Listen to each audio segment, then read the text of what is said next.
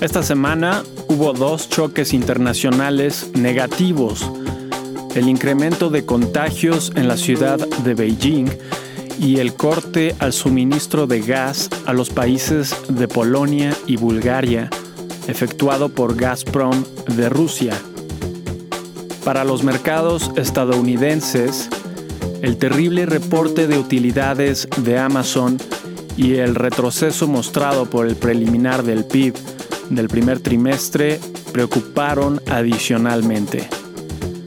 Hoy es el domingo primero de mayo del 2022 y este es el volumen 3, número 16 del semanario El inversionista.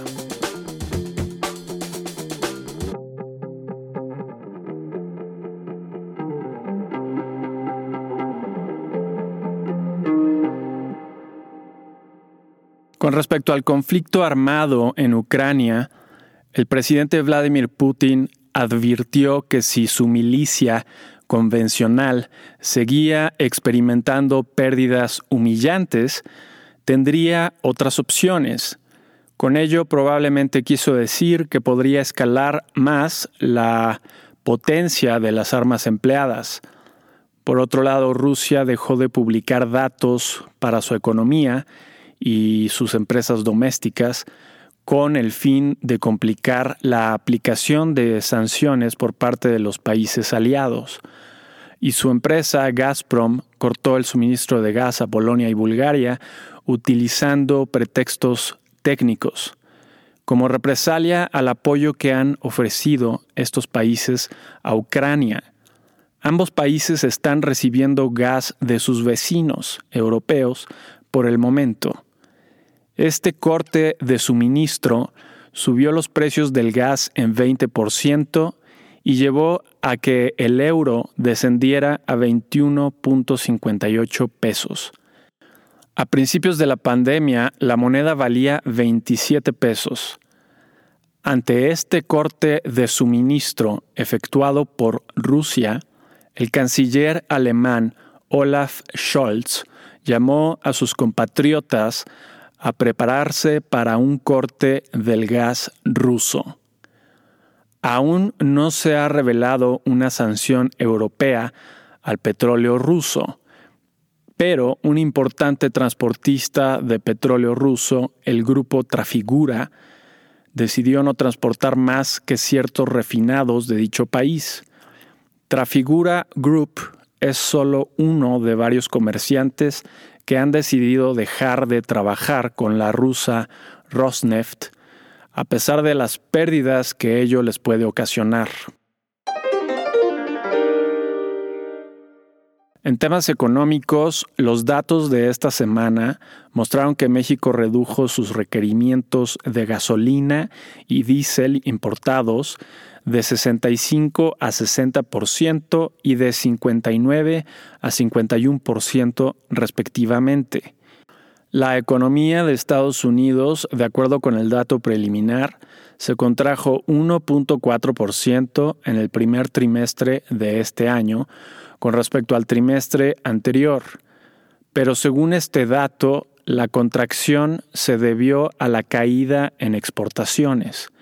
El resto de la economía, como la inversión y el consumo privados, siguen mostrando una clara fortaleza al ser un dato preliminar, está sujeto a correcciones que pueden ser de hasta 0.6% y anticipamos que esto sea también el caso.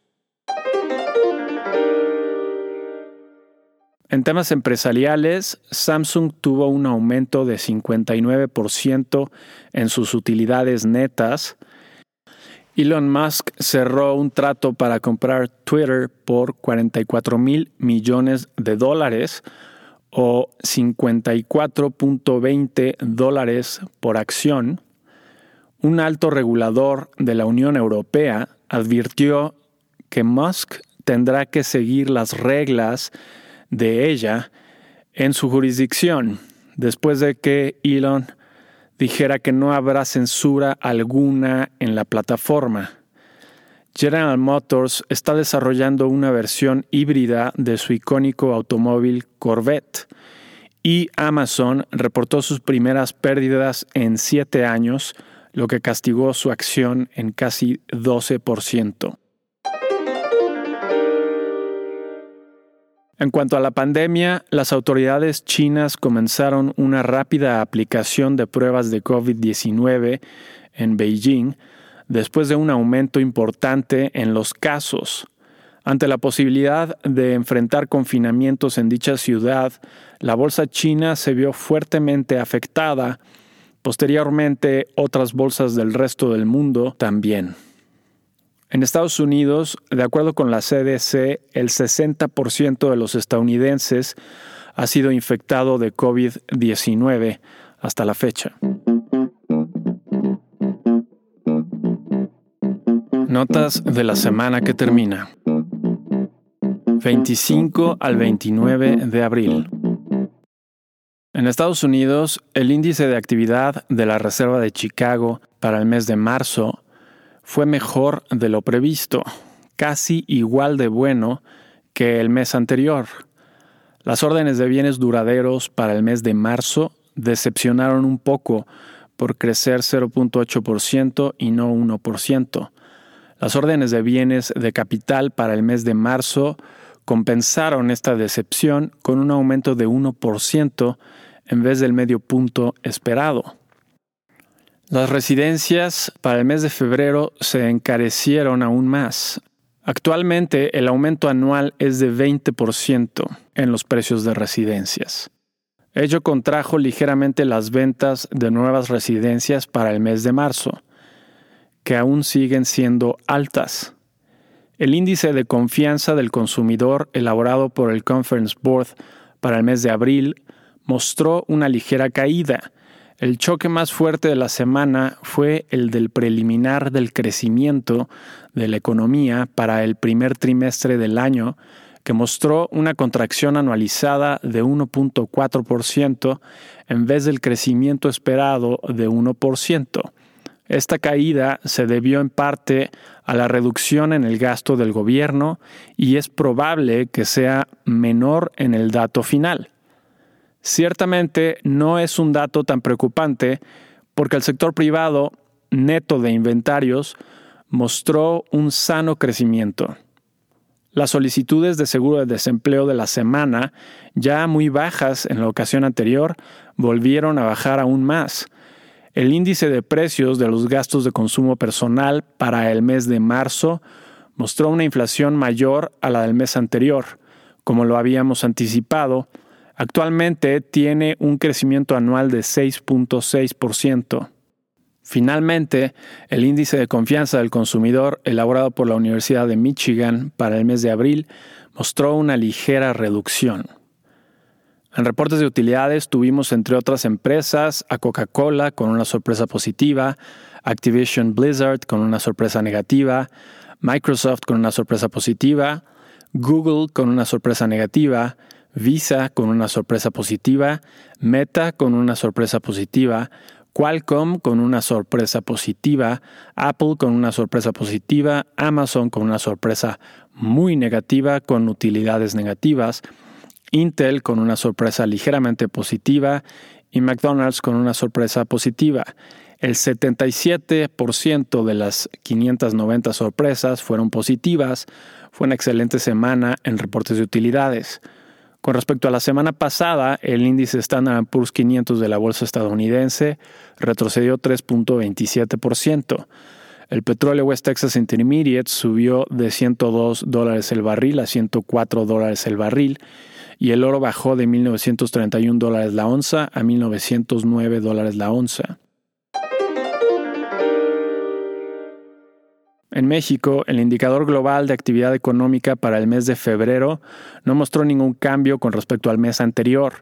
Las empresas constructoras para el mes de febrero tuvieron una contracción de 3% respecto al mes anterior. Las ventas minoristas para el mes de febrero mostraron un crecimiento de 0.1% con respecto al mes anterior.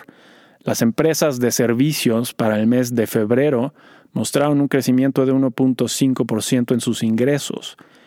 El preliminar de la balanza comercial de mercancías para marzo mostró un superávit de 200 millones de pesos Desafortunadamente, este no fue suficiente para que el primer trimestre del año fuera superavitario. La tasa de desempleo de marzo se redujo de forma importante con respecto al mes anterior, pasando de 3.8% a 3.5%. Los índices globales de personal y remuneraciones para el mes de febrero mostraron un aumento mensual de 0.3% y 0.5% respectivamente. Finalmente, el preliminar del crecimiento de la economía para el primer trimestre del año mostró un crecimiento de 0.9% con respecto al trimestre anterior. Con respecto a la semana pasada, el índice de precios y cotizaciones de la Bolsa Mexicana de Valores retrocedió 3.3% y el tipo de cambio subió de 20.21 pesos por dólar a 20.41 pesos por dólar. ¿Qué podemos esperar para la semana entrante? 2 al 6 de mayo. En Estados Unidos, el lunes tendremos los índices de gerentes de compra del sector manufacturero, elaborados por el Institute for Supply Management y Standard Poor's Global para el mes de abril. Se espera que el primero suba de 57 a 58 puntos. El martes tendremos las vacantes laborales para el mes de marzo. El miércoles y viernes tendremos datos de empleo para abril. Se espera que aumente el número de empleos, aunque la tasa de desempleo permanezca constante en 3.6%. Recordemos que lo anterior es posible si la tasa de participación aumenta. El miércoles tendremos también los índices de gerentes de compra del sector servicios para el mes de abril, pero la atención de los mercados estará centrada en la decisión de la Reserva Federal, a pesar de los nuevos confinamientos en la ciudad de Beijing, consideramos que la Reserva elevará la tasa en medio punto porcentual, como lo sugirió el gobernador de la institución, Jerome Powell. El gobernador acostumbra revelar más información en la conferencia de prensa y esperamos que este sea una vez más el caso. Desafortunadamente, no se publicarán pronósticos de la reserva en esta ocasión. En reportes de utilidades tendremos, entre otras empresas, a Pfizer, AMD, Airbnb, Starbucks, CVS, Uber y Moderna. En México, el lunes tendremos el índice de gerentes de compra elaborado por Standard Poor's Global para el mes de abril, este se ha encontrado por debajo del umbral de 50 puntos desde marzo del 2020. El miércoles tendremos la confianza del consumidor para el mes de abril. El jueves tendremos el aniversario de la batalla de Puebla.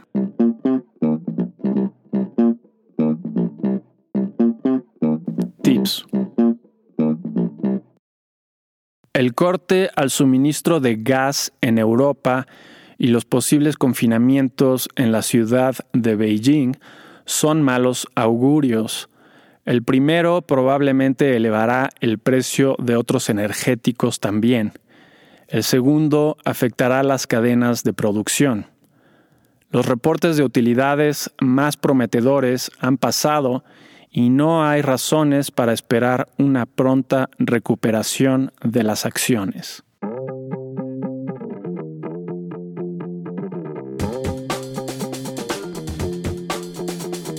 Y eso es todo para esta semana. Si te interesa consultar la versión completa, ver números anteriores o suscribirte para recibir en tu correo electrónico El inversionista en su versión escrita, lo puedes hacer a través del sitio elinversionistaonline.com. Y si te gusta escucharnos, por favor déjanos una reseña donde escuches tus podcasts. Nos vemos la siguiente semana.